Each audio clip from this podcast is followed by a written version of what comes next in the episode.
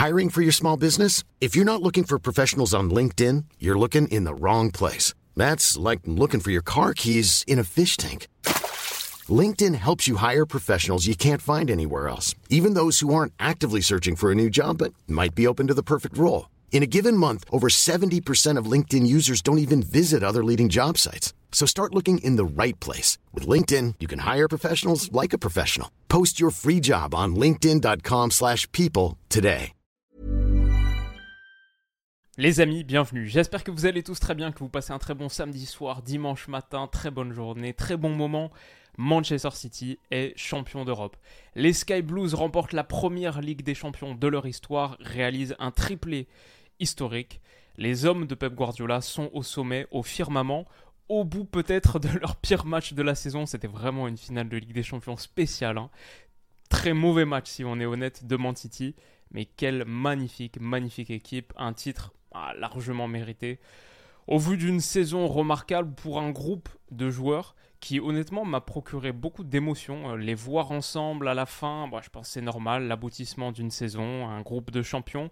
Mais même sur quelques interviews, le regard de Pep Guardiola, ouais, j'ai ressenti euh, des choses euh, assez fortes, malgré le fait que sur le terrain c'était un peu moins bon. On va discuter de tout ça. Mais d'abord s'arrêter pour simplement, voilà, c'était le dernier match important de la saison. C'est un chemin qui prend fin, même pour moi, sur la chaîne. C'est un peu le, dernier grand moment avant les vacances. Il va y avoir plein d'autres vidéos, bien sûr, mais, mais le vrai, vrai moment de foot, celui qu'on attend, quand- chaque saison, quand on fait des, des débriefs, des analyses de phase de groupe de Ligue des Champions, tout est tourné vers ce moment-ci. Et c'est ce qu'on a vu ce soir, Erling Haaland qui soulève la coupe aux grandes oreilles, la première de sa carrière, Manchester City champion d'Europe pour la première fois de son histoire, en tout cas pour la Ligue des Champions. Ça a été costaud, tendu jusqu'au bout avec une parade d'Ederson là dans le temps additionnel. 96e minute sur ce corner dévié de la tête par Robin Gosens, il me semble, au premier poteau. Voilà, le match vient de se terminer quasiment. Il y a eu quoi, une demi-heure, une heure. J'ai regardé les cé- célébrations, parfois je regarde pas toujours les, remises de trophées. Mais ouais, je sais pas, il y avait- il y avait vraiment une émotion euh, forte euh, au coup de sifflet final. Voilà, c'est c'est un rêve qui se réalise et je crois qu'on a senti à quel point le poids de ce rêve était parfois un peu écrasant pour cette équipe. Psychologiquement, Man City, dans mon esprit, ils avaient franchi un cap depuis quelques mois. Là, on a vu que ça restait une équipe qui, face à ce poids de l'histoire, euh, ouais, cette première Ligue des Champions, je pense, cette première Ligue des Champions pour tout un tas de joueurs, pour un club, elle est toujours très très difficile euh, mentalement à gagner. Et peut-être qu'aujourd'hui, c'est une nouvelle page de l'histoire qui s'ouvre aussi, une nouvelle page de l'histoire du football au XXIe siècle, d'un Man City qui, après avoir gagné sa première, va gagner euh, trois des euh, six prochaines, ou je sais pas. Mais en tout cas, c'est une très très très belle équipe qui, euh, au-delà de toutes les conditions et toutes les questions euh, financières, géopolitiques, évidemment, je ne sais pas si on peut dire fondamentalement que Man c'est un magnifique club sur les 20 dernières années. Voilà, c'est pas à moi de juger. Honnêtement, franchement, c'est même pas le truc qui m'intéresse aujourd'hui. Je suis honnête. Ce qui m'intéresse, c'est l'accomplissement sportif et voir le, le bonheur sur le visage des joueurs qui, honnêtement, sont des gars qui me, qui me touchent vraiment. Franchement, j'ai une vraie affinité pour ces gars. Et je vais dire, on les a suivis toute la saison. On les a vus toute la saison. On va parler bien sûr du match bientôt, mais ces mecs-là, on les a vus toute la saison. Ils ont été l'histoire de notre année, encore plus pour moi qui suis le foot. euh, euh, chaque heure qui passe de chaque journée, c'est cette année-là, 2022-2023. Bien sûr, c'était la Coupe du Monde. Mais c'était aussi une autre équipe en bleu ciel qui l'emporte face à une autre équipe en bleu marine, bon malheureusement pour nous, en finale de cette grande, grande compétition. Et c'est donc Man City qui soulève la coupe aux grandes oreilles. Alors, c'était un match très compliqué pour eux, hein. franchement. Dans un stade d'Atatürk qui était euh, apparemment au niveau euh, infrastructure, accès, c'était une galère sans nom. Mais par contre, j'ai trouvé que euh, c'était plutôt. ça rendait assez bien visuellement le fait que la caméra soit éloignée. Bon, en vrai, il y avait des vraies vibes 2005 aussi, c'est vrai. Mais le fait que la caméra soit éloignée comme ça, on voyait vraiment bien tactiquement ce qui se passait. Il n'y avait pas trop de plans serrés. Il y avait l'air d'avoir une belle ambiance. Bleu ciel contre bleu marine, ça m'allait très bien. Je trouvais que c'était très beau. Mais l'Inter a bien démarré, hein, franchement, un petit peu comme ce qu'on disait dans la preview. Bon, moi, je voyais City l'emporter à la fin, 2-1. Euh, quoi, je disais Haaland Gundogan contre Lautaro Martinez. Mais je voyais l'Inter poser de gros, gros problèmes à ce City-là. Et franchement, ils l'ont fait, pas forcément dans les configurations que j'attendais, parce qu'ils ont été beaucoup plus hauts que prévu sur leur pression. Euh, typiquement, là, Rodri, il en a parlé dans son interview d'après-match. Il a dit Ma première mi-temps, j'étais horrible. Euh, après, c'est beau, c'est le foot, je marque le but de la victoire. Mais première mi-temps, j'étais mauvais. Et c'est vrai que City, avec ballon, ça leur brûlait les pieds. Et face à la pression de l'Inter, ils ont concédé des moments très très dangereux. Genre ici, euh, c'est un, peu limite. Malheureusement pour l'Inter, je trouve qu'ils n'ont pas assez bien exploité ces moments où ils récupèrent des ballons dangereux mais c'était pas caractéristique de City. Encore une fois, ici, là, pour le coup, c'est pas tant sur de la pression que sur une transition. L'Inter avait plusieurs armes à disposition. Et là, dommage, Barella, je trouve qu'il fait pas un grand match d'ailleurs. Honnêtement, euh, j'en attendais plus. Après, voilà, c'est finale de Ligue des Champions. On voit à quel point c'est un palier mental difficile à franchir. Mais Barella, je pense que pour que l'Inter l'emporte ce soir, il fallait que Barella fasse un meilleur match. Et là, typiquement, au bout de cette récupération, transition, bon, il y a quelque chose à jouer, hein, deux contre deux en vrai, avec Lotaro Martinez, que tu peux aller chercher dans la profondeur. Intervention ici de Ruben Diaz. Barella prend un petit peu trop de temps à transmettre. Je trouve que pour le coup, s'il y a eu des moments de fébrilité défensive de City, ils ont été bien contenus par Ruben Diaz. Je pense que je le mettrais dans mon top 3. C'était pas forcément l'impression flagrante que j'avais en regardant le match, mais en regardant là toutes les actions dont on va parler, Ruben Diaz, je pense qu'il a fait un vrai, vrai gros match. Et il y a eu des moments de vrai flottement, notamment Akanji de l'autre côté, au milieu de terrain, Rodri, Stones. C'était un petit peu tendu, donc heureusement, heureusement qu'ils avaient Ruben Dias. Et là, typiquement, euh, sur cette transition, il fait beaucoup, beaucoup de bien. Euh, L'Inter, qu'est-ce qu'on attendait? Un système en 5-3-2 assez bas. Ils ont eu des moments où ils ont été beaucoup plus bas, comme ici, et ils ont été effectivement en 5-3-2. C'était Brozovic à la place de Mkhitaryan par rapport à ce qu'on attendait, et par contre Zeko euh, aux côtés de Lotaro Martinez, comme attendu. Ce qui m'intéressait du coup dans ce 5-3-2, c'est à quel point il y avait de la densité axiale. Mais regardez les trois défenseurs centraux de l'Inter, en gros sur Haaland, en gros contenir la menace Erling Haaland, et ensuite les trois milieux axiaux de l'Inter, exactement comme on en avait parlé. Mais regardez cette densité axiale. En vrai, il y a six gars là, les trois défenseurs centraux et les trois milieux axiaux, ils sont sur un, corridor de. Euh, c'est quoi ça en, en largeur? C'est genre 10 mètres peut-être? Impressionnant et du coup très très difficile pour Man City de passer par l'axe et de trouver des relais axiaux, de trouver des relais entre les lignes, entre cette ligne de 5 et cette ligne de 3 et de trouver Erling Haaland aussi qui a touché un nombre de ballons faméliques qui en vrai a fait un mauvais match, euh, dur pour lui, d'exister à l'intérieur de ce corridor euh, si si euh, difficile à trancher. Peut-être qu'il a manqué un petit peu de présence dans le demi-espace pour Mantiti. Je trouvais que, voilà, dans cette fameuse idée des cinq couloirs de jeu guardioliens dont on parlait, c'est vrai qu'il y avait Erling Haaland dans l'axe. C'est vrai qu'il y avait de la présence sur les couloirs, Grealish, Bernardo Silva, en l'occurrence John Stones même euh, qui, vient monter, Bernardo, Bernardo Silva pardon, qui est ici plutôt à l'organisation. Mais par contre, euh, peut-être que ici, il aurait dû avoir quelqu'un pour menacer un petit peu plus dans ses interlignes, parce qu'avec cette présence de trois défenseurs centraux très très axiaux, très très compacts, et Dumfries qui veillait au grain, globalement les latéraux de l'Inter, les défenseurs latéraux de l'Inter, les pistons, quand ils étaient bas, euh, qui cherchaient à verrouiller cette largeur aussi, on va le voir dans une action tout à l'heure. Donc euh, ouais, peut-être qu'il y avait quelque chose à faire euh, plutôt dans cette zone, maintenant c'est plus facile à dire comme ça sur une image arrêtée, mais je trouvais que City avait un peu de mal, encore une fois on le voit là, le 5, le 3, regardez les trois défenseurs centraux de l'Inter. Encore une fois, pour qu'on y à Haaland, il y en avait toujours deux minimum sur lui. C'était souvent Bastoni Acerbi ou euh, Acerbi Darmian en fonction euh, de, l'intervalle dans lequel Erling Haaland se positionnait. S'il était plutôt là, c'était Acerbi Darmian. S'il était plutôt là comme il est actuellement, c'était Bastoni Acerbi. Mais grosse présence de ces trois défenseurs centraux et à, nouveau le rideau de fer euh, des trois milieux axiaux aussi, qui protègent, qui essayent de verrouiller l'axe pour que les relais intérieurs, genre Kevin De Bruyne ici ou Gundogan là, on sait c'est milieu avancé du milieu en boîte de Mantiti, ne soit pas trouvé. Donc par exemple, on a ici Rodri qui amène l'action, ok, qui est un peu l'initiateur de cette action. Bon, bah du coup, il va aller chercher la largeur, hop, en écartant. Mais Di Marco, et globalement, cette, euh, cette ligne de 5 là, je trouvais qu'elle était à la fois très bonne pour verrouiller l'axe, mais aussi, comme je, je le disais un petit peu tout à l'heure, pour protéger la largeur. Et on voit Di Marco qui anticipe très bien. Globalement, cet Inter, je pense que tactiquement, ils étaient parfaitement organisés pour faire face à Manchester City. Et psychologiquement, ils ont totalement répondu euh, présent. Ça, c'est un petit peu ce qu'on anticipait aussi, il faut le dire. Le côté outsider de cette finale, c'était forcément quelque chose qui jouait un peu en leur faveur. Euh, plus les minutes passaient, plus ils gagnaient en confiance et plus le, scénario du match leur convenait. Alors que City, on a vu euh, des vrais, vrais moments de fébrilité. Genre ça, moi, je suis pas habitué à voir Rodri rater des passes latérales comme ça, City se faire contrer sur des, du jeu aussi simple encore une fois, pour l'Inter, bah, je regrette pour eux qu'ils n'aient pas assez bien utiliser leur moment de transition. Parce qu'ils ont récupéré des ballons intéressants, et là, du coup, ils vont un peu se marcher sur les pieds, alors qu'il me semble contre l'AC Milan, sur le but de Mkhitaryan, là, le deuxième euh, au match aller, là, au bout de 10 minutes, bah, c'est typiquement une situation comme ça, avec euh, Di Marco, qui va réussir accélérer et centrer un petit peu autour d'ici, euh, utiliser cette largeur pour ensuite revenir plein axe, ce que l'Inter fait énormément, même avec euh, Bastoni plus sur jeu placé. Et là, ça a été un petit peu plus confus, donc euh, c'est dommage pour eux. En plus, ils ont eu de très très grosses occasions à la fin. En vrai, il y a un monde où l'Inter remporte cette finale de Ligue des Champions. Et c'est un monde, en vrai, pour moi, vu la physionomie du match qu'on a vu, pour moi, c'est quasiment pile ou face, l'Inter remporte cette finale. Avant le match, ils avaient quoi? Une chance sur 6 ou 7 si on en croit les bookmakers?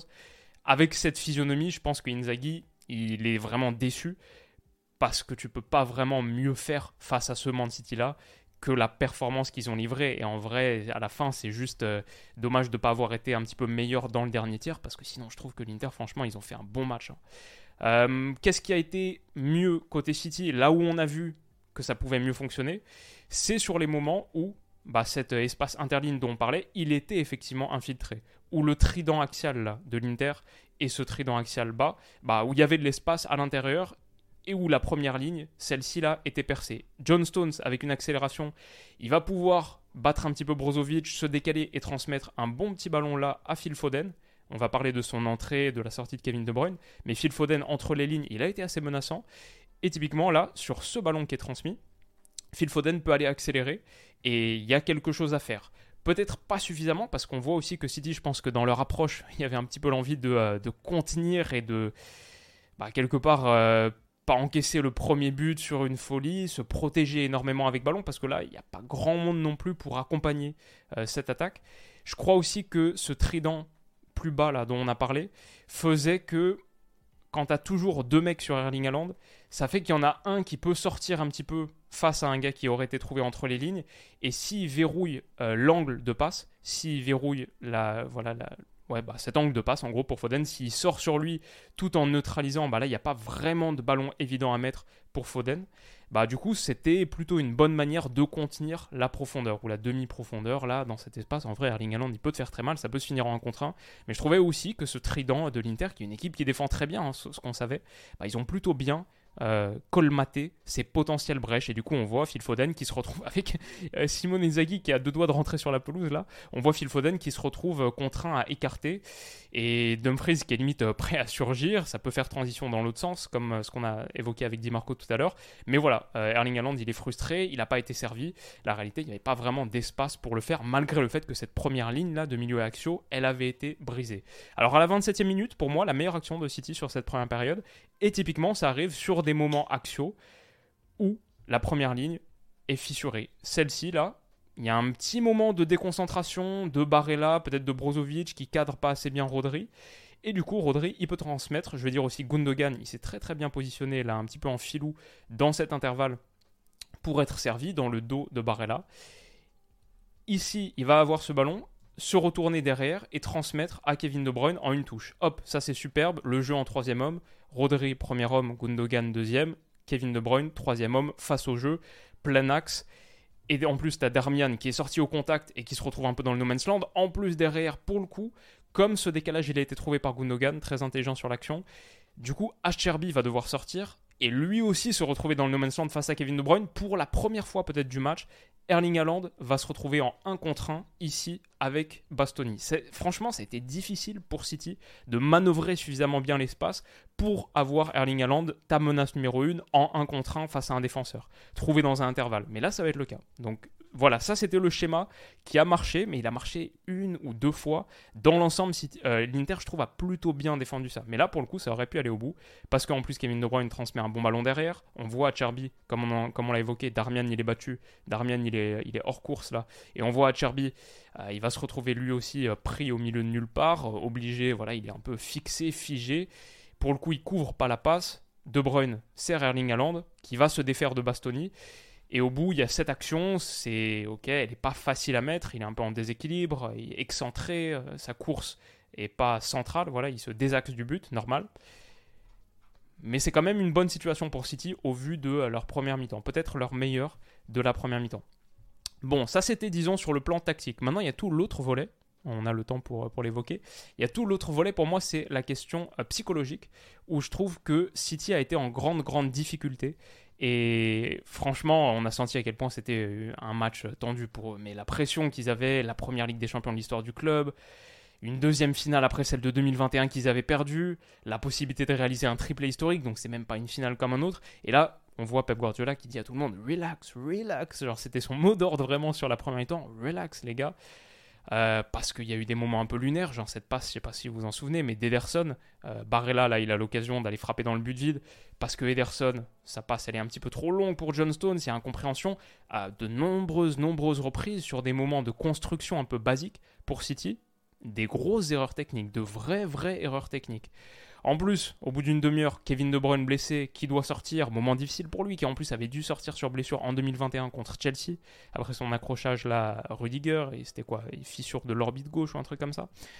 Donc euh, ouais, à la mi-temps, on voit, juste avant de sortir là du couloir, juste avant le début de la seconde mi-temps, on voit Pep Guardiola en train de prendre ses hommes euh, par, euh, par l'épaule et dire les gars, on se détend, et on essaie de pratiquer notre jeu parce que la réalité, c'est que City, je les, je les, ai trouvés sur 45 minutes et sur 90 minutes méconnaissables. Ils emportent cette finale, c'est ce qui compte à la fin. Et ils le méritent tellement au vu de leur saison. Ça me fait trop plaisir pour eux en vrai. Mais, mais vraiment, ils ont joué un de leurs pires matchs. Hein. Ils s'en sortent, euh, ils s'en sortent bien. Sans doute aussi parce qu'à la fin, le fait d'avoir un football un peu plus protagoniste, où tu as plus le ballon, ça te génère quand même peut-être plus de situations. Même si euh, l'Inter en a eu quelques-unes. Hein. Bah là, typiquement, quand on parle de joueurs qui étaient tendus euh, sur cette passe de Bernardo Silva en retrait pour Akanji, incompréhension entre Akanji et Ederson, Lotaro Martinez se retrouve dans cette position-là. Ce que je vais dire, c'est que ça aurait pu être très très chaud. Bel arrêt d'Ederson qui sort bien, qui couvre bien l'angle. Honnêtement, elle est très très dure à mettre là pour Lotaro Martinez, malgré le fait que ça, ce soit une très très grosse occasion sur le papier.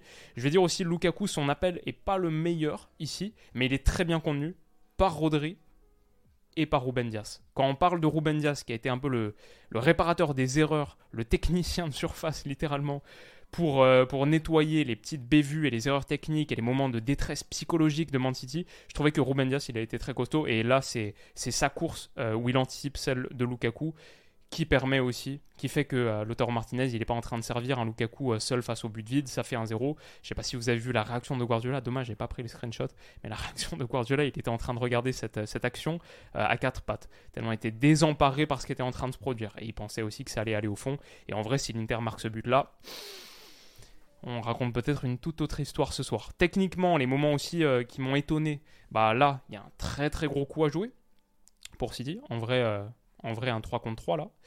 Et euh, la passe d'Erling Haaland, qui doit mettre à Grealish, et derrière en plus, il y a un décalage facile à trouver.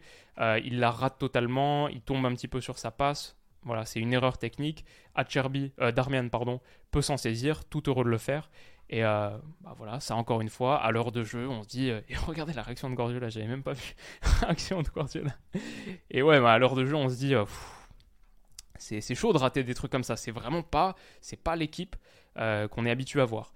Belle situation là pour le coup pour Erling Haaland. Je trouvais que l'entrée de Phil Foden était pas mal. Je sais pas si je le mettrais dans mon top 3, mais mais pas loin. Je pense que honnêtement, euh, quand tu perds Kevin De Bruyne au bout de 30 minutes, peut-être que tu t'attends à être euh, un petit peu plus en difficulté. Je trouvais que Foden a été généralement dans les bons coups, même si euh, ça a été un petit peu difficile parfois. peut-être sur le dernier geste, il y a eu ça, aurait été un peu, ça aurait pu être mieux.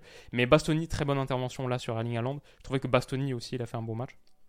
Et et voilà, à la fin, bah, je crois que ça c'est l'action qui amène le premier but et le seul but du match à la 68e minute. Pour le coup, c'est au bout d'une séquence où City a un petit peu acculé euh, euh, l'Inter dans sa surface de réparation, euh, vraiment commence à enchaîner, les vagues de pression s'enchaînent, et c'est sans doute mérité au bout d'une longue séquence de 2-3 minutes autour du but adverse.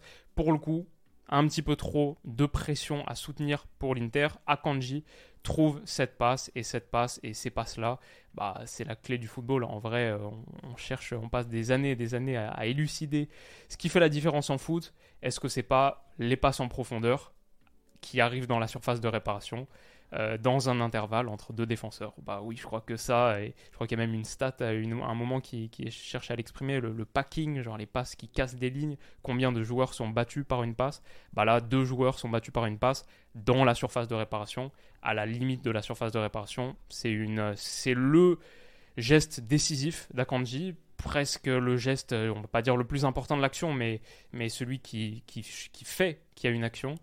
Le centre de Bernardo Silva, il est dévié pas par la main, je crois, malgré le fait qu'on réclame un penalty côté City. Peut-être que ça a en plus pour effet de, de décondenser un petit peu la ligne euh, de l'Inter là. Rodri se retrouve à l'entrée de la surface de réparation. Superbe frappe enroulée. 1-0. Explosion de joie. But euh, salvateur. L'unique but du match. Et une frappe bah, typique Rodri. C'est dommage parce que je l'avais donné buteur. C'était mon prono euh, Rodri buteur, mais sur la finale de FA Cup. Donc pas cette fois-ci. Mais il aura marqué des buts importants. Hein. Cette saison entre le premier contre le Bayern, c'est ça, à l'Etihad euh, frappe pied gauche enroulé, pleine lucarne, là, magnifique, qui va aller euh, lécher la lucarne de, de Jan Sommer. Et là, pour le coup, ni Darmian, ni est-ce que c'est Chalanoglu, là, ne peuvent s'opposer, ne peuvent bloquer la frappe. Les frappes pleine surface, si tu les bloques pas, eh ouais, c'est sûr que c'est un problème. Ça fait un 0 et pourtant, derrière, City a encore concédé des gros trucs. Hein. Ça, c'est le but. Il est à quoi? Du coup, on a dit 68e, euh, 68e. Engagement. 70e. Di Marco, tête sur la barre. Et moi, je croyais qu'il était hors jeu en plus, hein, au départ, sur la déviation de Dumfries, mais il n'est pas hors jeu. Tête sur la barre, Ederson était battu, la barre repousse, ça retombe sur la tête de Di Marco, tête plongeante, et Lukaku la sort. Un moment, franchement, le pauvre Lukaku, après, euh, après ce qu'on a vu à la Coupe du Monde là, avec la Belgique en phase de groupe, euh, j'ai de la peine pour lui parce que c'est un joueur que j'aime bien et je crois qu'il y a deux moments là ce soir qui vont, faire, euh, qui vont faire le tour des réseaux pendant longtemps. Parce que cette tête déviée là, Dumfries, qui a atterri sur celle de Di Marco, il n'y avait pas de hors-jeu. On le voit ici, c'était Akanji qui couvrait. Et je pense que Di Marco, c'est une erreur de reprendre de la tête. Après, c'est dur, hein, je comprends. Euh, à partir du moment où tu pars dans l'idée que tu vas la reprendre de la tête. Mais Akanji, il est tombé, donc en vrai, il a l'espace là pour, euh, pour enchaîner une reprise de volée. Et euh, ouais, c'est pas forcément le meilleur geste. après, c'est pas loin de rentrer. Bref, c'est c'est un tournant du match, euh, mal négocié par l'Inter, comme celui-ci, à la 88e minute de jeu. Franchement, j'ai de la peine pour les supporters interistes parce qu'ils vont revoir cette action toute leur vie. Au second, au second poteau, Robin Gosens qui a fait une bonne entrée, dévie sur Romelu Lukaku, tête à bout portant, à l'intérieur des 6 mètres, sortie du pied par Ederson. Et encore une fois, avant qu'on l'oublie, Ruben Dias, sa réaction là. La tête là de Ruben Dias pour sortir ce ballon en corner, énorme, énorme action défensive. Et je vais dire plus que celle d'Ederson, parce qu'Ederson, ça lui tombe sur le pied. En vrai, le, vrai problème ici, c'est Romelu Lukaku, but vide. Euh, voilà, il y a tout cet espace-là dans lequel mettre sa tête. Je sais que c'est pas facile, c'est 89e minute de finale de Ligue des Champions. Euh, je dis pas que moi je l'aurais fait, mais c'est sûr que t'attends mieux d'un buteur comme Romelu Lukaku. Bah, voilà, c'est un gros gros problème de l'avoir mise ici. Ederson la sort, ça lui tombe sur le pied, et derrière, le geste salvateur d'Urban Diaz, j'ai encore envie de le souligner, parce que Diaz, sur cette campagne de Ligue des Champions, que ce soit son tacle là, contre Jamal Moussiala à l'Etihad, au moment où c'est encore 0-0 ou 1-0, euh, totalement, euh, totalement décisif. Contre le Real Madrid aussi, il me semble qu'il y avait un truc, et là, très très important, très très important sur cette finale de Ligue des Champions, dans mon top 3. Ruben Diaz. Ederson, après ses petites frayeurs de la première mi-temps, et aussi de la seconde, là, l'action avec, euh, avec Ake, euh, où Lautaro Martinez est proche de marquer. Superbe sortie ici qui soulage sa défense à la 94e. Et gros arrêt là en vrai sur la tête au premier poteau de Gossens. Coup de sifflet final dans la foulée. Manchester City remporte la Ligue des Champions. Le triplé historique pour un club qui entre dans le très très très grand livre du football, euh, le livre d'or, marqué à l'encre indélébile la première Ligue des Champions d'un club qui chasse ce trophée depuis si longtemps, qui a travaillé avec de grands moyens, évidemment, avec les conditions qu'on connaît. Et euh, il y a encore des affaires qui sont en cours, hein, il faut, le dire bien sûr. Mais honnêtement, qui a bien travaillé avec euh, le meilleur entraîneur de la planète, qui a construit un collectif où chaque joueur quasiment peut jouer à 3 ou 4 postes, euh, où il y a une super osmose, tout le monde vit pour ce groupe. Erling Haaland, sur le, au moment de la célébration, où ça lève le trophée. Il n'est pas au premier rang, il n'est pas au deuxième rang, il est derrière, à côté d'Ortega, il s'en fiche. J'ai l'impression d'un groupe avec peu d'ego, pour des footballeurs pro, en tout cas des athlètes extrêmement successful, un groupe avec pas tant d'ego que ça, à l'image d'Erling Haaland, qui aura pas marqué. Du coup, il reste quoi sur 5 matchs consécutifs sans marquer? Peut-être qu'il réduit ses chances de remporter le ballon d'or en n'ayant pas marqué là en finale de Ligue des Champions. Bon, ce sera une discussion pour plus tard, pas la plus importante. Mais je crois qu'il s'en fiche. Ah, il y aura d'autres opportunités pour lui de, remporter des distinctions individuelles. Ce qu'il cherchait absolument, c'était marquer l'histoire de son club et remporter la première Ligue des Champions de sa carrière. Mérité. Une pensée pour l'Inter, honnêtement, qui a fait une campagne superbe, superbe une vraie saison, hein, malgré euh, des difficultés. On a parlé de ce mois, c'était quoi? C'était le mois de février, février-mars, là, où il y avait euh, une période très très sombre. Mais bon, derrière, ça remporte la Super Coupe, juste avant en janvier contre l'AC Milan, ça remporte la Coupe d'Italie contre la Fio doublé de Lotaro. Tu te qualifies en finale de Ligue des Champions en éliminant l'AC Milan, en prenant ta revanche dans les Euro Derby, du coup. Et derrière, t'es vraiment, vraiment pas loin de remporter la Ligue des Champions. Vraiment pas loin. Ils sont pas loin. C'est pour ça qu'ils sont aussi tristes, aussi euh, désespérés. C'est parce qu'ils étaient pas loin. Voilà, euh, mérité pour Rodri. J'ai trouvé qu'il. Alors j'étais sur BT Sport, du coup, euh, chaîne anglaise. Je trouvais qu'il a donné une excellente interview, très empreint du vocable Pep Guardiola. Il parle comme lui, c'est assez, assez choquant, mais fascinant aussi. Et je vais dire le moment avec Grealish, si on a le temps d'en parler vite fait. Euh, m'a ému euh, honnêtement les larmes aux yeux. Euh, je, je pensais pas franchement que Grealish, qui est bah, ce dont j'avais entendu de Grealish en interview jusqu'alors, c'était pas, je trouvais, les, les, meilleures interviews, les plus riches ou quoi. Mais là, c'est les moments fin de saison.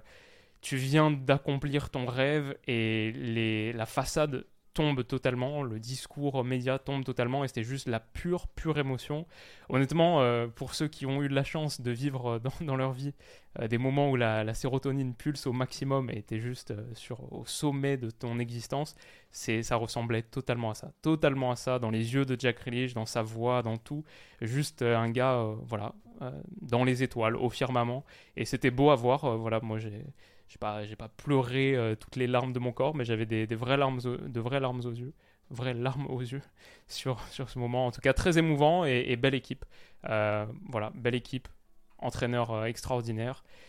Beaucoup, beaucoup de joueurs que j'adore dans, ce, dans cette équipe et qui a réalisé une des saisons les plus incroyables depuis que je suis ce sport.